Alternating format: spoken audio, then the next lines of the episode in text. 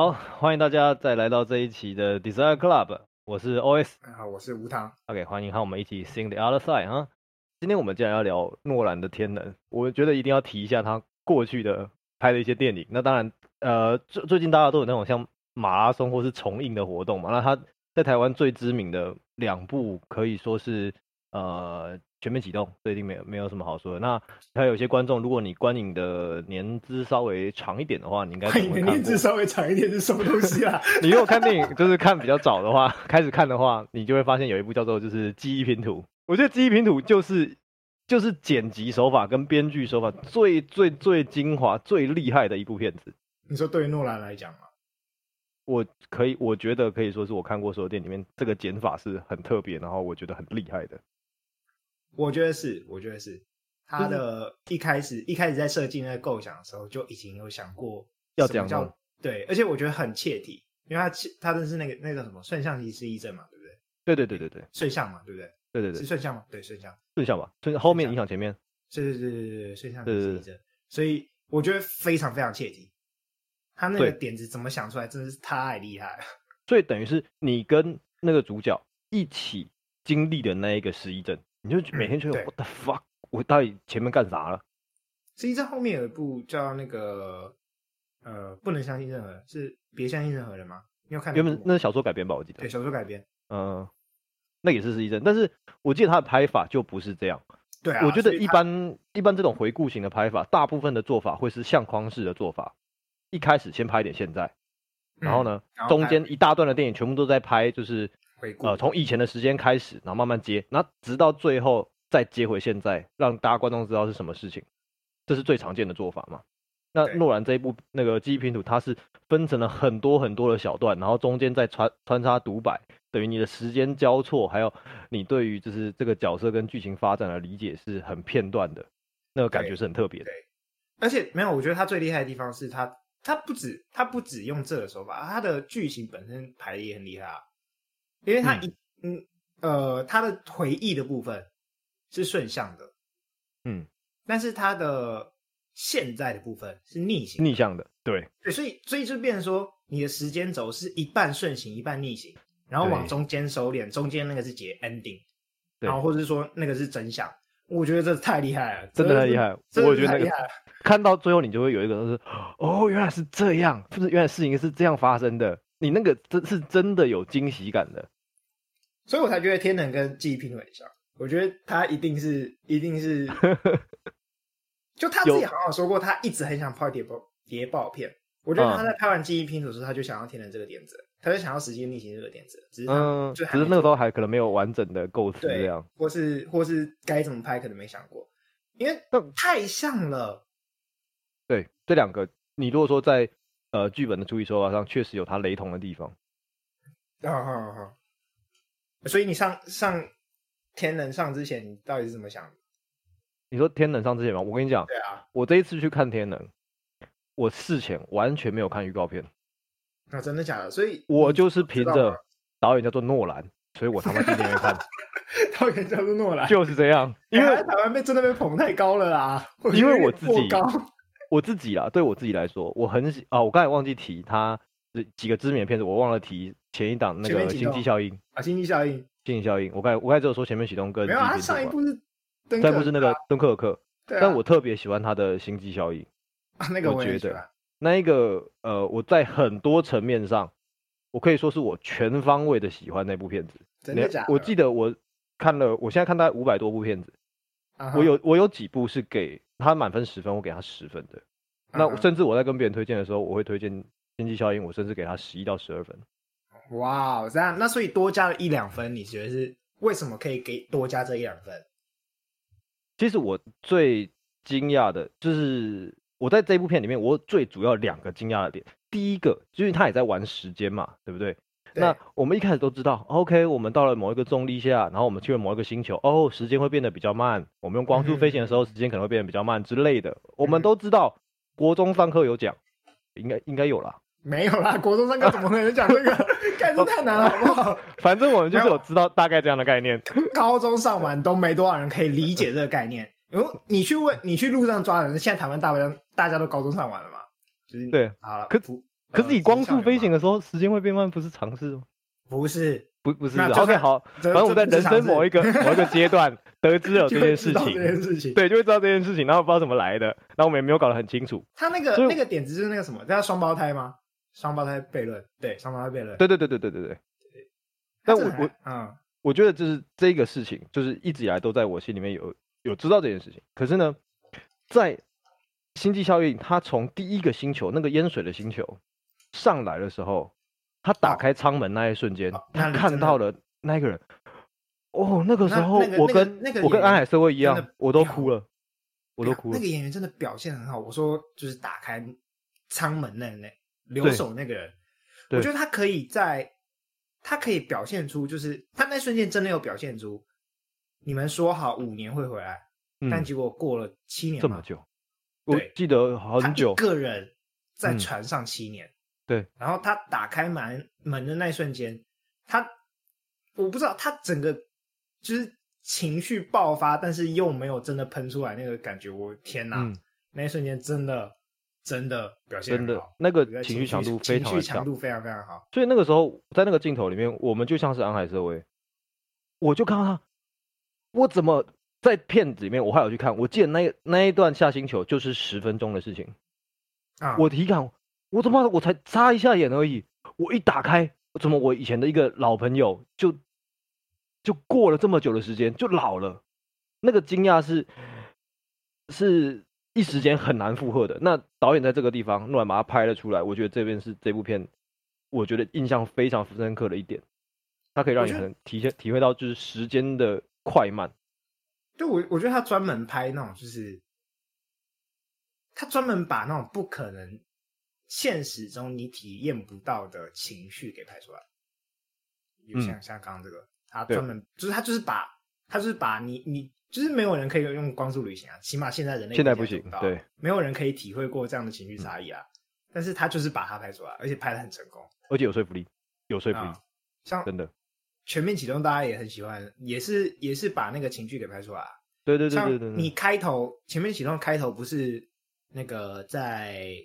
在那个开头是什么？开头是里奥纳多被冲到的一个海滩上，嗯，对。然后他们不是已经在第四层梦境还是第五层？第四层梦境已经过几十年了吗？对对对。那就是你前面不知道为什么他们两个会那样对话，嗯。然后他们两个的对话听起来就非常非常的苍老，嗯，跟非常非常的压抑，嗯。然后那个。呃，那个日本人叫什么名字？我忘记了，我忘记了，我忘记了。他就对他讲说：“我等你很久了。”嗯，然后你一直到最后面，就是看完那么多东西，然后你知道说进入梦境里，它的时间扩张到底是什么概念以后，嗯，然后你一直听到我等你很久的那一那一段的时候，才发现原来是这个意思。嗯，我觉得他，我觉得，我觉得他厉害的地方就是全面启动厉害的地方就是他有很多这种。情绪上的细节可以事后回去让你去感受到它，就它不是我很少，我我不相信有多少人现场可以感受到那个情绪。你现场看完，你可能这个是需要慢一拍的，嗯，对，因为你可能连发生什么事都还不知道。我觉得对了，对，我觉得连星际效应都是这样，你发生什么发生什么事，你可能都还不知道。干嘛？可是我觉得星际效应比较直白。可能是因为我们都知道双胞胎悖论。哦哦，OK，我知道，我认识很多人，就是出来一直在讲说，为什么他会变老？为什么？为什么他会变老？好，对对对对，我觉得《星际效应》算是跟前面几段算是解释解得很清楚的科幻片了。诺兰最最被诟病的一点就是他太爱解释，太爱解释了，对，他解释太多了。哎，他台词超多哎。他超多，他超多，他就是电影界的就是《死亡笔记本》的概念。靠北，就他旁边的台词多的一个不要不要的。电影界火凤燎原吗？对对，也是这种类型。你这种看的，你不是你不在看漫画，你在读小说。但他除了就是呃这些部分，还有很多的科幻叙述之外，我觉得像我刚才前面说，《星际效应》里面有一个也是我觉得他让我非常非常印象深刻的一点，就是他在最后主角进入到了。呃，他们那个时候说是某一个很特别的 dimension 里面啊。我原本在看到那一段的时候，我没有想过，因为 dimension 对我们来说超过三次元的轴向对我们来说是很陌生的，我们有一点难想象它到底是什么样的一个空间嘛，对不对？因为我们四次元啊，超过四次元对我们来讲很陌生，很陌生啊。超过四个维，不，四个维度，他们应该说维度吧？对对，四个维度。那我们其实根本不知道它到底在，那到底是什么东西？我们知道 OK 有一个东西，但是那到底是什么？我们没有，我们连脑中一种想象都没有。可是他在那一个镜头拍出来的时候，我就觉得，哦，这个导演的想法很厉害，而且他那个是你可以，你可以用三次元的眼睛去看懂那个那个维度的事情。对，我觉得那个成像非常厉害。哇，次元真的是很很抽象的说法，对不对？第五项第五维度的东西，第五维度，对对对。所以我觉得他那个处理手法非常的好，非常的聪明，我可以这么说。如果是我的话。我最喜欢的是敦刻尔克哦，真的哦，这是跟一般人比较不一样。我我因为敦刻尔克是接在《星际效应》的下一部，那一部片子我也是进电影院看的，所以我抱持的我对他《星际效应》的想法，我进去看敦刻尔克，其实我觉得是对我来说是有点落差的。那你为什么这么这么喜欢敦刻尔克？我觉得进电影院看，我可能会更喜欢他。啊，为什么？我讲原因就是敦刻尔克的剧本很简单，嗯，就是一个礼拜没什么剧本，对，就那个礼拜。但是敦刻尔克的主观。感受是最强烈的哦，因为所有事情都看得懂。OK，我觉得这个很重要.这个很重要。敦刻尔克不像前面那两部电影，是他去做科幻，他去做一个想象的情况。嗯，敦刻尔克是一个历史片嘛？对。然后他在处理这个历史片的时候，他的摄影手法主观视角是非常非常强烈的。他的影片让你。非常有那种，就是你正在经历这场战争的感觉。哦，没有，不是你正在经历这场战争，你就在战争里面。而且你在战争里面的时候，你只能看到那一部分的东西。嗯哼，他就只给你看那一部分的东西，你看不到其他地方。你知道的事情在发生，但你看不到，你会有压力。哦，我觉得他的，哦、他在我观影的那个当下的经历、情绪感受是最直接的。嗯，不像是，不像是。就算全面启动也好，星际效应也好，他的情绪看起来都是对剧情上发生的一些事情，我看得懂这个剧情，所以我很有我情绪跟着剧情走。嗯，比如说你刚刚讲的那个呃双胞胎笑双胞胎悖论那一段或者是我们刚刚讲的那个全面启动，他在呃从深层梦境往回爬，然后经过主观感受过很多时间那个梦境时间扩张那嗯那一部分啊，它都是。哎，我们看懂这个剧情了，然后我跟着剧情走的时候，我去想象，如果是那个主角会发生，对，我会有怎么样感觉嘛？嗯，我会感同到主角。但是我觉得敦刻尔克是他直接把那个情绪放在你面前，他直接把那个情绪拍出来，摊开给你看。就像譬如说，呃，在空战的那一部分，那是我我最有印象的一部分，因为他有一个敦刻尔克吗？对。把脸蒙住的汤姆哈迪，那个是我最有印象的部分，对那部片最有印象的部分。汤姆哈迪有几部片子脸是露出来，很少吧？跟他合作的片都没有 了，蒙住哎。对，跟他的片子都是脸蒙住的。白痴，不止跟他合作啦，汤姆哈迪在演那个什么？蒙毒啊。呃。猛毒也是没有脸，那因为那是因为诺兰开化了好莱坞，跟他们说，然后那个他在演那个什么 Mad Max 的时候，哦对对对对对对对，他脸是蒙起来了。不管不管，那一段那一段就是你在看的时候，你只看到那个飞行员。对，理论上拍空战通常都喜欢用，大部分人为了特效好看或者怎样，都喜欢用呃上帝视角去拍吧。对对对对对，就是或者是其他视角。但当你局限在那个飞行员的视角的时候，你才能知道原来。你正在经历的空战，到底看到了什么？感受到底是什么？哦。Oh. 然后你在你在那个，而且大部分人拍战争场面都很爱拍大场面啊，uh, 因为觉得就是很多人冲来冲去。嗯、对，不是，但是他在撤退海滩上的场面的时候，都只跟着一个人，他的瞬移永远都只跟着一个人，还有他旁边的东西。嗯，你才知道说，我觉得这样这样更能就是有那种就是说，呃。你明明就知道这旁边还有几十万人，嗯，但你就只看到这几个人，嗯，因为如果你真的在那个战场，你就是真的只看到这几个人，对，你这样，你就很有那种就是那种呃，完全感受不到压力跟战场那种氛围是有直接在电影里呈现出来，嗯，我没有透过任何的想象剧情想象，或是我没有去设想出说，哎，所以这个战场他没有解释给我听，嗯，他。他的电影一开场，我就感受到这个战场到底有多大，嗯，他们在撤退的时候压力到底有多大？嗯哼，对，我觉得，我觉得那部片子对我来讲，为什么我觉得他拍的很好的原因是这样，嗯，他就变成不是典型的战争片了，我觉得啊，很不典型啊，很不典型。那个时候出来的时候，还有还有一些人在骂说，就是是不是美化战争或者干嘛的？呃，你如果说我觉得跟那种什么抢救雷恩大兵比起来，那确实的确是跟他们是不太同类型的。对对对对对对，对。啊，所以所以，比如说抢救雷恩大兵，就动不动就动不动就会把视角拉远啊，就是你可能看到一个人，嗯，就是看到一台直升机飞过去，然后他就视角就跟着拉远，就看到前面一堆炮，就是什么飞弹啊，什么乱七八糟机枪啊，在那飞来飞去，有没有？那种战争片应该大家想象都是这样，嗯，但他就不给你看这些东西，嗯，因为实际上你在战场里的时候，你是不会看到这些东西的。但我觉得你这样说的这个地方是非常好的。我之前在看这片的时候，并没有特别思考到这个地方。可是你现在这样一讲，我连接到就是我有时候会去打生存游戏啊，啊，啊，生存游戏我刚开始打的时候，我很不习惯的一点就是这样。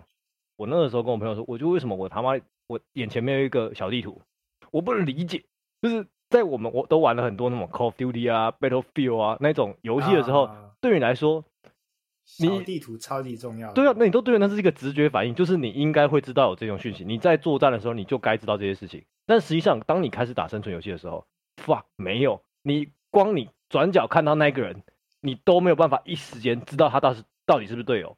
你没有小地图，我觉得真的差别。他头上还不会有一个红色的名字告诉你他是队友还是敌人。你不会，所以你看到转角你就会紧张啊。对。可是你看到转角，你就要紧张啊！所以你刚才说敦刻尔克他拍这个做法，其实就是跟这样的经验很像。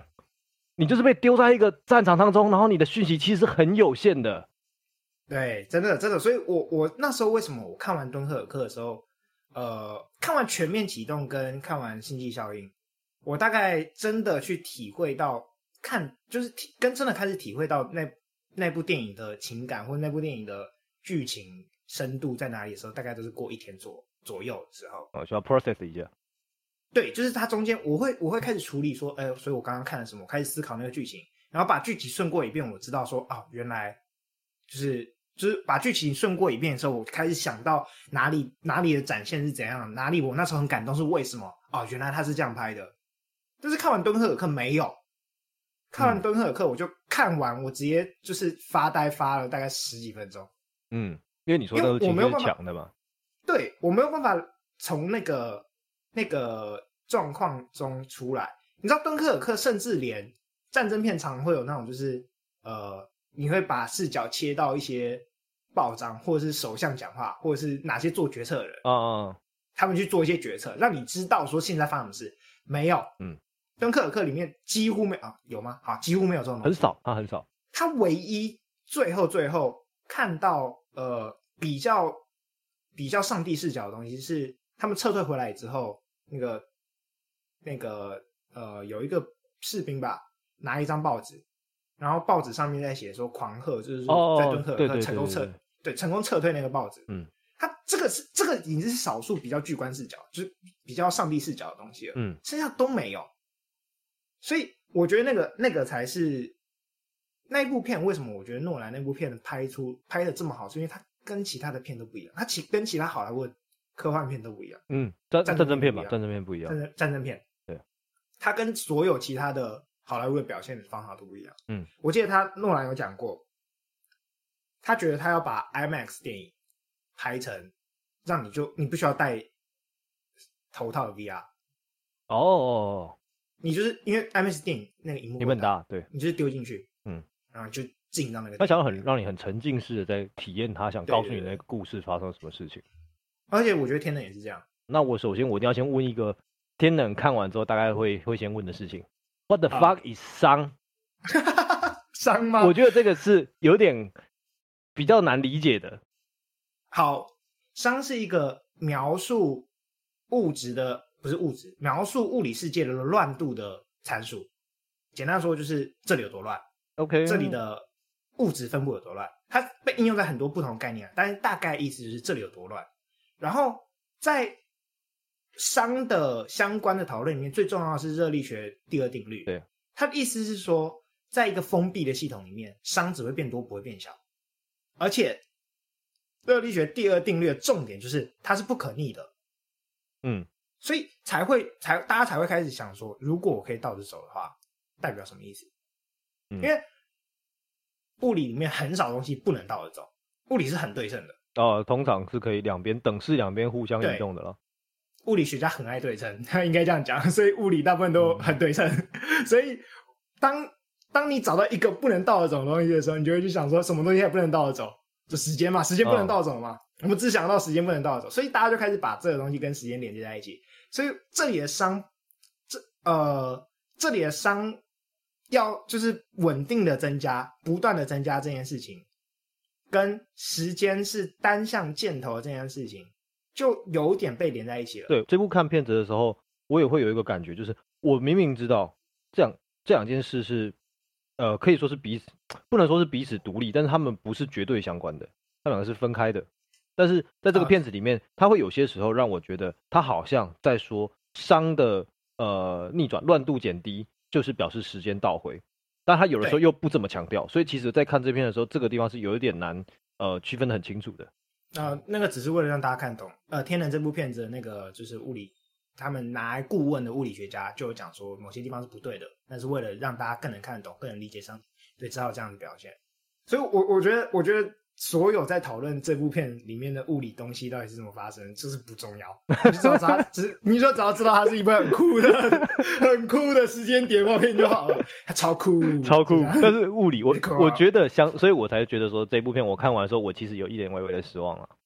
我觉得它的、哦、呃，你说跟星际效应比起来嘛？对，就是它那种理论背景的基础没有像星际效应或是像呃全面启动那么的完整，那么的好。你是硬科幻派对不对？因为我我只我不见得是硬科幻派，但是我想要知道到底他妈怎么发生，你要好好跟我说，要不然我就觉得等一下你这个逻辑是不是有点问题？这是无神论者的困境。哎、欸，对对，你没有办法去想象，你没有办法去想象，就是逻辑有问题的东西。我我真的是他妈无法哎，我真的是他妈无法。你可以，我可以，我可以相信很多事情，前提是你跟我解释逻辑有问题，对你帮我解释好，我就信。你今天跟我解释了，你跟我说什么原因？什么原因？什么原因？然后导致上帝存在？OK，那我真的信，我比你还虔诚的信。但当你不能解释的时候，我就没有办法。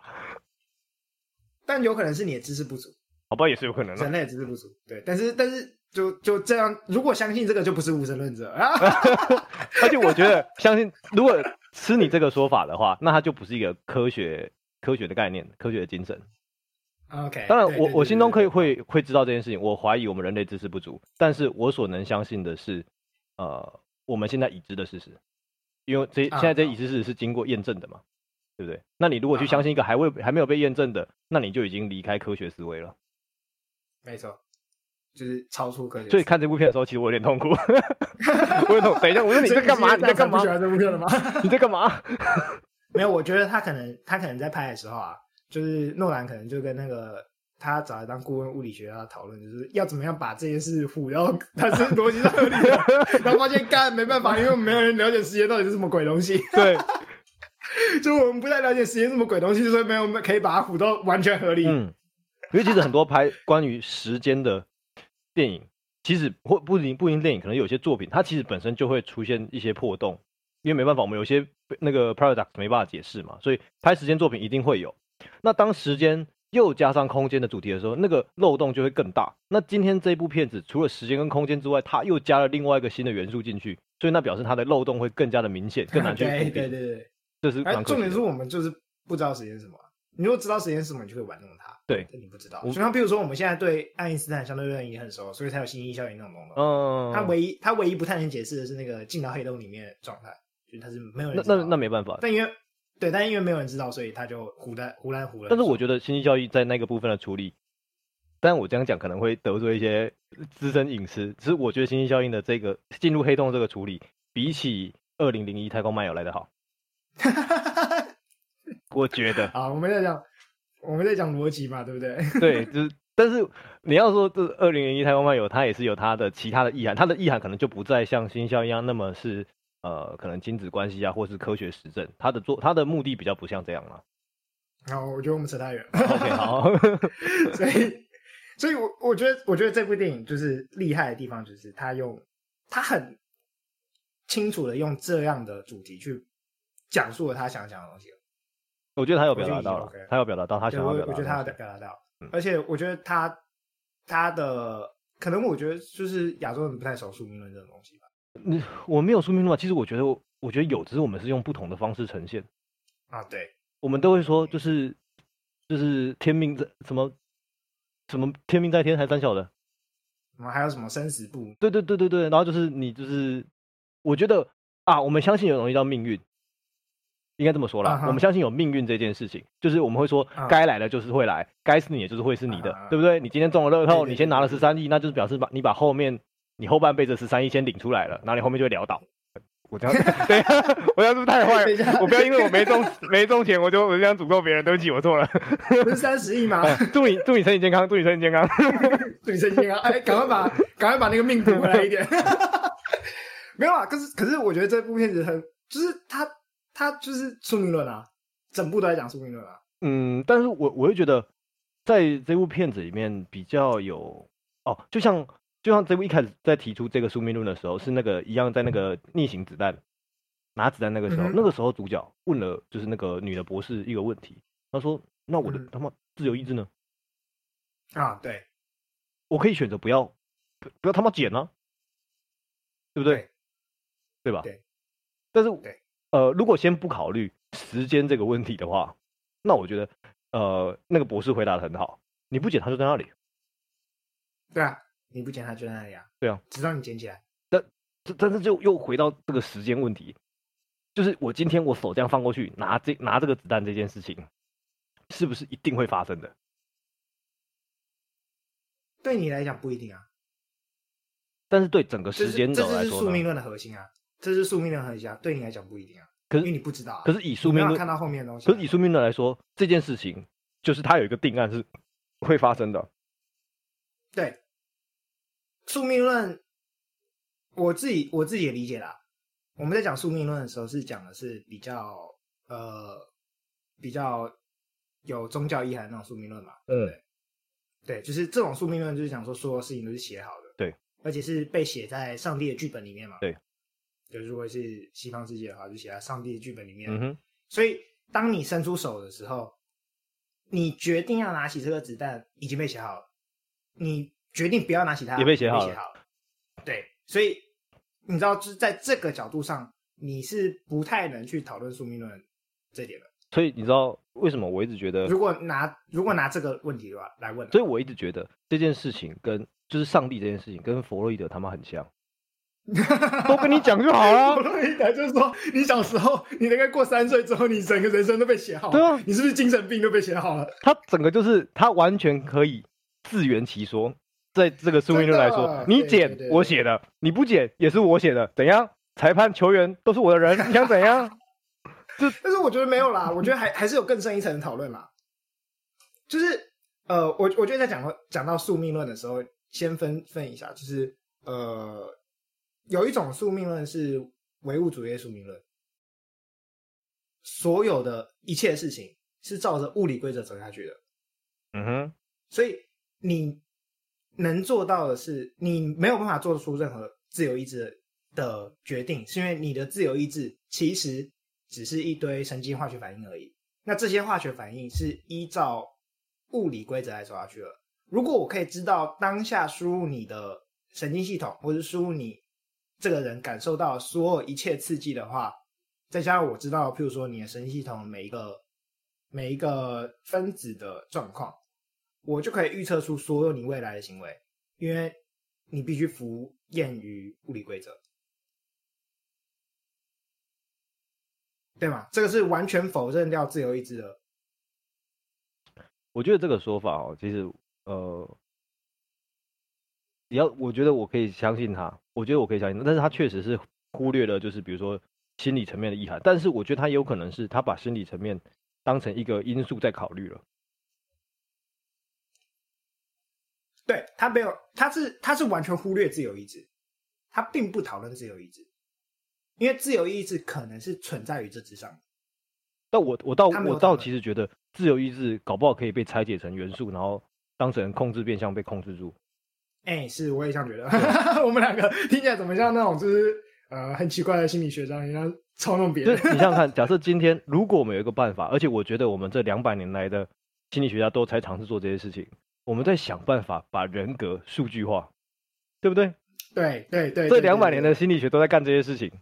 然后弄出一堆行为实验，看一下 A 刺激给一个人，他会产生什么反应？对对。然后记录一堆人的反应，就我们就希望可以预测，哎，我给你什么刺激，你就会有什么反应。对，我们想要很多的，有很多的 index 去呃标记这个人说，预测，对对对对对。标记自由意志。那如果当我们真的可以了，那这样子是不是就是你说的那个唯物的宿命论？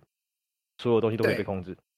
心理学就是建立在这上面，不是吗？心理学开宗明义第一条是心理学是一个科学。对，你记得大一部 大一部行吗？心理学是一个科学。然后那论文字我瞬间就干，我来抽地方了，真的，好呛好呛。没有，我我真的认识很多人是哎呀不接受刚才讲的这种宿命论的。为什么不接受宿命论？他们这么强调自由意志吗？还是他觉得他的自由意志是完全他自己所控制？他他觉得主观体验比。主观意识比物理规则还要重要，这不是不是不否不是否认，是不理会。他重点在于主观意识。但是我觉得，如果你学了心理学哦，你会知道有些潜意识的刺激 实在是很影响一个人做决定的事情。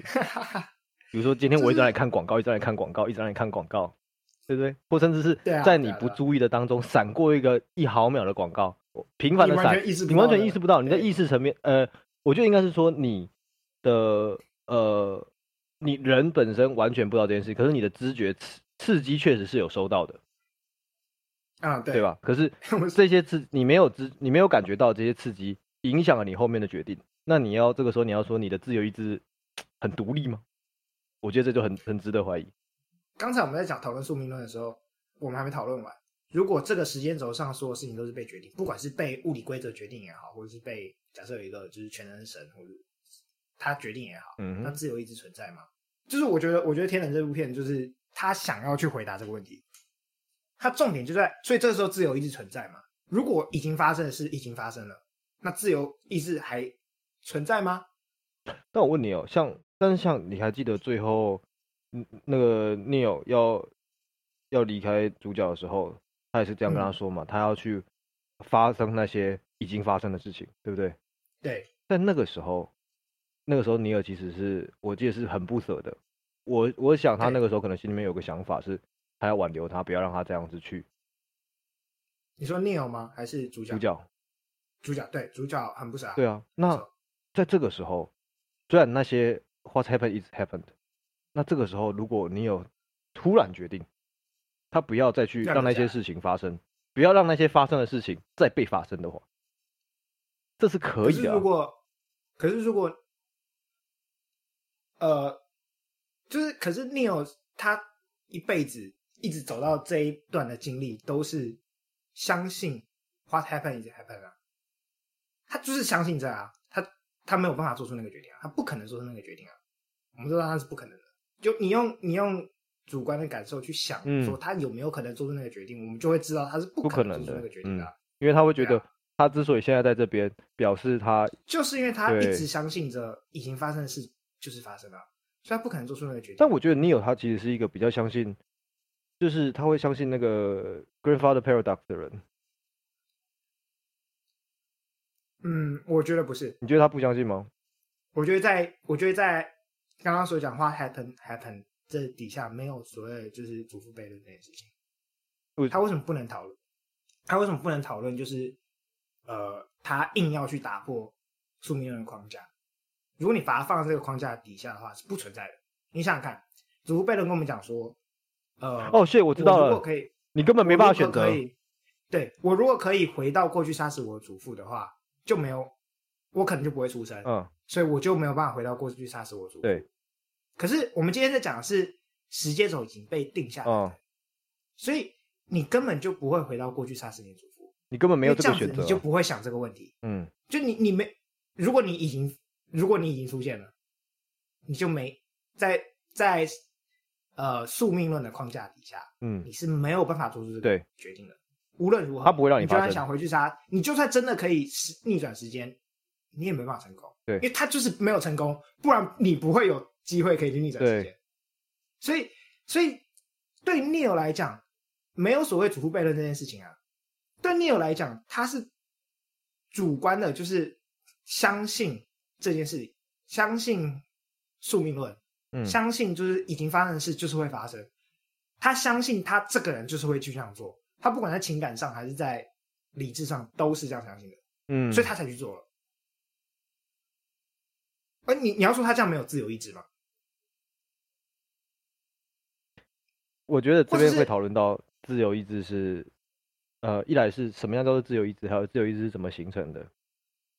对。那我觉得你这个时候，我觉得我就会觉得，呃，宿命论是一种邪恶的上帝之手。看我在后面？邪恶上帝之手没有，我觉得还，我觉得其实，我觉得在这部就是《天能》里面，其实有给我们解答。然后你说说。另一句话，就是在主角去跟那个他叫什么名字啊？那个那个。呃，那个印度的军火贩子，你呃，什么卡雷斯是吧？忘记了名字，我真记不得。就是什么？对，就是那个军火贩子。他在讲的时候，呃，他有问过对方为什么不让大家知晓一切？嗯，这样他们就有一切优势嘛。既然我们都知道未来发生什么事，嗯，对吗？但那个印度的那个军火贩子，他就说无知是我们优势。嗯，因为你只有保持无知，你才相信自由意志存在，或者是说自由意志其实建立在我们的无知是无知上面。我们对未来无知，我们不知道之后会发生什么事，就是这样才有自由意志存在的价值，或是就是因为这样才能论成自由意志。我觉得你这你说这段话让我想到哦，其实很多的，就是特别是时光倒回的片子啊。都是起因于你他妈知道一些你原本不该知道的事情，然后你就会开始东想西想，想要作乱，想要说哦，那如果我回去搞一点什么，是不是现在就可以不一样？我觉得这就是为什么大家大家这么喜欢时光倒流的原因，就是这就是你你就会你就会想一堆奇奇怪怪的东西，然后你就会想要改变它。我觉得这个是我们人人天生本来都会有的情况，它就是呃未尽事物，你对于未尽事物，你就是会焦灼在那边。你很难就是逃离未经事物对你的影响，像我们在做心理学治疗，你也是，就是很多个人他可能有什么有一些呃现在不太适应的行为，不太适应的情况，那做一做治疗之后，你可能会发现他可能是很早以前有个经验是他一个不好的或没有完成完整的经验，导致他就一直停在那里，然后一直一直重复，一直重复，重复到现在。那如果你今天让他说你要回到过去的话，他就会想要去把那件事情处理完。所以。才会有这么多这么多的时间倒流电影，或者是我自己觉得诺兰拍这这一部影片，他拍这个主题，也是因为他想要回答这个问题。嗯，就是就像我刚刚讲的，就是所以讲到最后我，我我自己我认为是诺兰他其实觉得自由意志存不存在，是不是一个重要的辩论？因为不管自由意志存在或是不存在，不管宿命论存在或是不存在，重点是我们的无知。不管怎样，我们都无知。嗯，对。以上的讨论都只停留在都都没有办法真的去影响到我们的主观感受，呃，我们就是会随着时间而让我们主观意识不断的流失下去，对，然后不断的去体验到接下来的时间。嗯，我记得诺兰在访谈里面有讲到，如果你可以回到过去的话，你会想改变什么东西？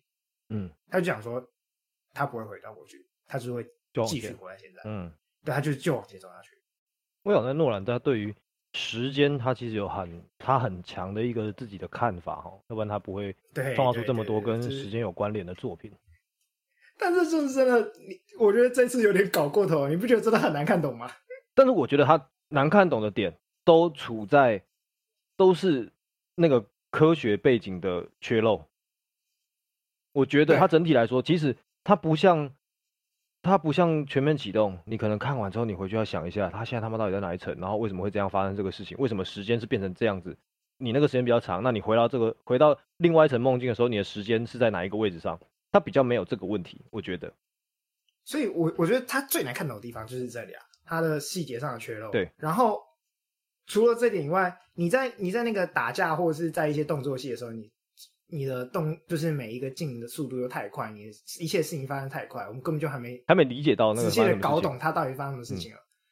那、嗯、我觉得要说我要说一下他们打架这个部分，我觉得跟其他的动作片有一些不一样的地方。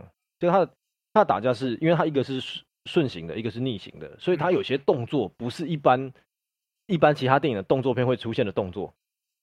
对，所以你在看他们在武打动作的情况的情节的时候，呃，会有更多你需要花一点心神去注意周遭的其他讯息，然后也会导致他的动作看起来有点不是一般正常人会做出来的动作，所以他看起来有点不自然。就是他，我觉得他整个逆行的东西都拍得很好，唯一不好的地方是当正逆行就是交汇的时候，发交汇的时候，然后你就会花很多时间去搞懂说到底谁是正谁是逆，然后就是那个花掉太多。我觉得他高估了观众的 那个心智能力。欸，你想想看，还有一次就是他们准备要最后了，然后他们在那个那个平原上大战的时候，有那个红蓝队，然后那个前行攻势的时候，有一个他们拿火箭筒炸大楼那一个，你知道吗？我看那个，等一下那个，我真的是想要按一下暂停，让我想想，让我想想，所以谁先炸了？对，是谁先炸的？是谁先炸了？对对，应该是 对，真的真的真的，应该是红队炸。然后红队炸底下，蓝队炸上面，好像是这样，对吧？可是他那个画面那个瞬间起来是哦，先就原本先倒了，然后先盖起来，然后又倒，又盖起来又倒。我等一下，对对对，停停停停停，太太多了太多了。所以他的这部这部分就真的没有表现很好啦。我觉得就是因为这些让人花很多很多就是心力去思考的东西，让他整个变得说很难表现。我觉得这个这个东西有点影响他观影的那个节奏。对，就变得没那么流畅，然后你你会卡住，花很多时间去理解说刚才发生什么事情，然后导致你看的时候情绪跟什么会有点断点。对，因为你还在思考嘛。对，你还在思考。然后下下一刻就出来了。对对对对对对。下下下一刻，然后又有下一个其他要处理的讯息出来让你处理。对。所以这是缺点，我觉得，我觉得这这部片对我来讲，少数的缺点就只是真的处理，你真的要。太认真看才能很享受啊，嗯，这是我觉得他这部就是《天能》里面唯一的缺点。其实我个人是蛮喜欢这部电影的。我我觉得属于中上，但你要说到顶，我真的是没有办法。那你先讲吧，所以你的感想是什么？但像我刚才前面说的，就是因为那些顺逆行有一些漏洞，然后还有他拍摄的手法上过于庞大的资讯量，所以在。你看这一部片的时候，你的沉浸感其实是不够的。你不像我刚才前面说的，即使像全面启动那么复杂，你需要去思考的时候，可是它的元素相当的，呃，跟这部片比起来相当的简单，所以你还是可以沉浸的跟主角穿过一层又一层的梦境往返之中，你还知道发生了什么事情，你还知道说哦，这个剧情是怎么样进行的，你大概对于整个世界观的大致样貌有一个概念。可是在这部片子里面，这个地方很少。你其实，但是你要我说，我觉得在诺兰搞不好他有可能考虑到这一点，他想要让我们感到这样的感觉。因为如果你是主角的话，你一开始呢，对你就有这个感觉，一开始你他妈莫名其妙，然后人家就给你一个双手交叉，然后呢你就被送到一个岛上，然后你就睡在那个灯塔里面睡了一大概一天吧，然后呢又把又有人把你带去其他地方，然后就给你看一个反弹子弹，What the fuck？你的主角跟我们，我觉得这个时候我们感觉真的是蛮同步的，What the fuck？对不对？你你你你不能理解啊！因为他进入状况太快了吧？哦，对，我觉得在这个地方，他有很多的地方，呃，剪辑的时候是直接跳过一些呃主角心里面的一些感受的。像在刚才你说这个跳的很快，就是他其实一开始在那个 lab 里面很陌生，不知道搞不搞不清楚发生什么事情之后，他下一个 take 就是他们准备去出任务了。我记得，那他他就已经完全知道在干什么了。但是没有，我觉得有问题的地方不是这里，因为你你想想看。我如果在在实验室里面知道这种东西，我暂时只会把它当成一种我完全没办法理解新科技去。但我出任务还是出任务啊，我还是去追踪那个子弹啊，这跟我平常在做的事一样。但你想想看哦，今天假设你是一个，假设你好像，你你是个军人，你可能有很多的作战经历，然后今天跟你说，你他妈要先瞄准，然后子弹会先飞回来，你你可以这样好好打打仗吗？可是你不知道它真的会出现啊！你以为那是实验室里的东西啊？你哦，你你觉得那个时候主角认为它是虎的吗？对啊，但是我觉得不是虎的，而是那个东西都是留在实验室里了。我觉得情感上最不顺的地方是在他跟旋转门出来的人打架那个地方。为什么？怎么说？就是你你前面你看到子弹逆行是一回事，你看到整个人逆行是第二回事，另一回事。你看到有一个人突然从一个就是门。像凭空冒出来是一回事，嗯，就是它是那个震撼程度应该是不一样的吧？你看到子弹逆行就是干这种炫炮的新科技哦，对哈。但你看到一个人违完全违反物理定律，嗯，从不存在门转一下出现，嗯，这他妈超超炫炮！而且而且我在想，如果我是我是那个主角，我一定被那个人揍爆，因为你你没有办法预测他到底下一步要干嘛。对，然后然后。再接下来是开车上那个高速公路啊，你知道这中间切的太快，前面前面那个人你可能还可以理解成就是我跟他跟他打架，只是他动作很奇怪而已，嗯，可以这样理解吧？还可以勉强。我们只要人的话认识十条，我们就是主要之后就忘记细节了，就是啊，他只是动作很奇怪而已。但是一到一到高速公路上，车在倒着开，对对对对对对，从翻车变到就是在我旁边跑来跑去。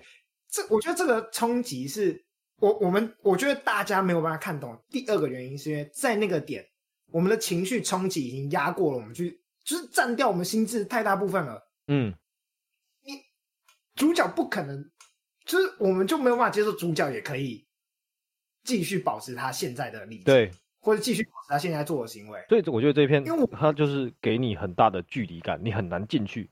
你一来不理解主角，然后你又不理解剧情。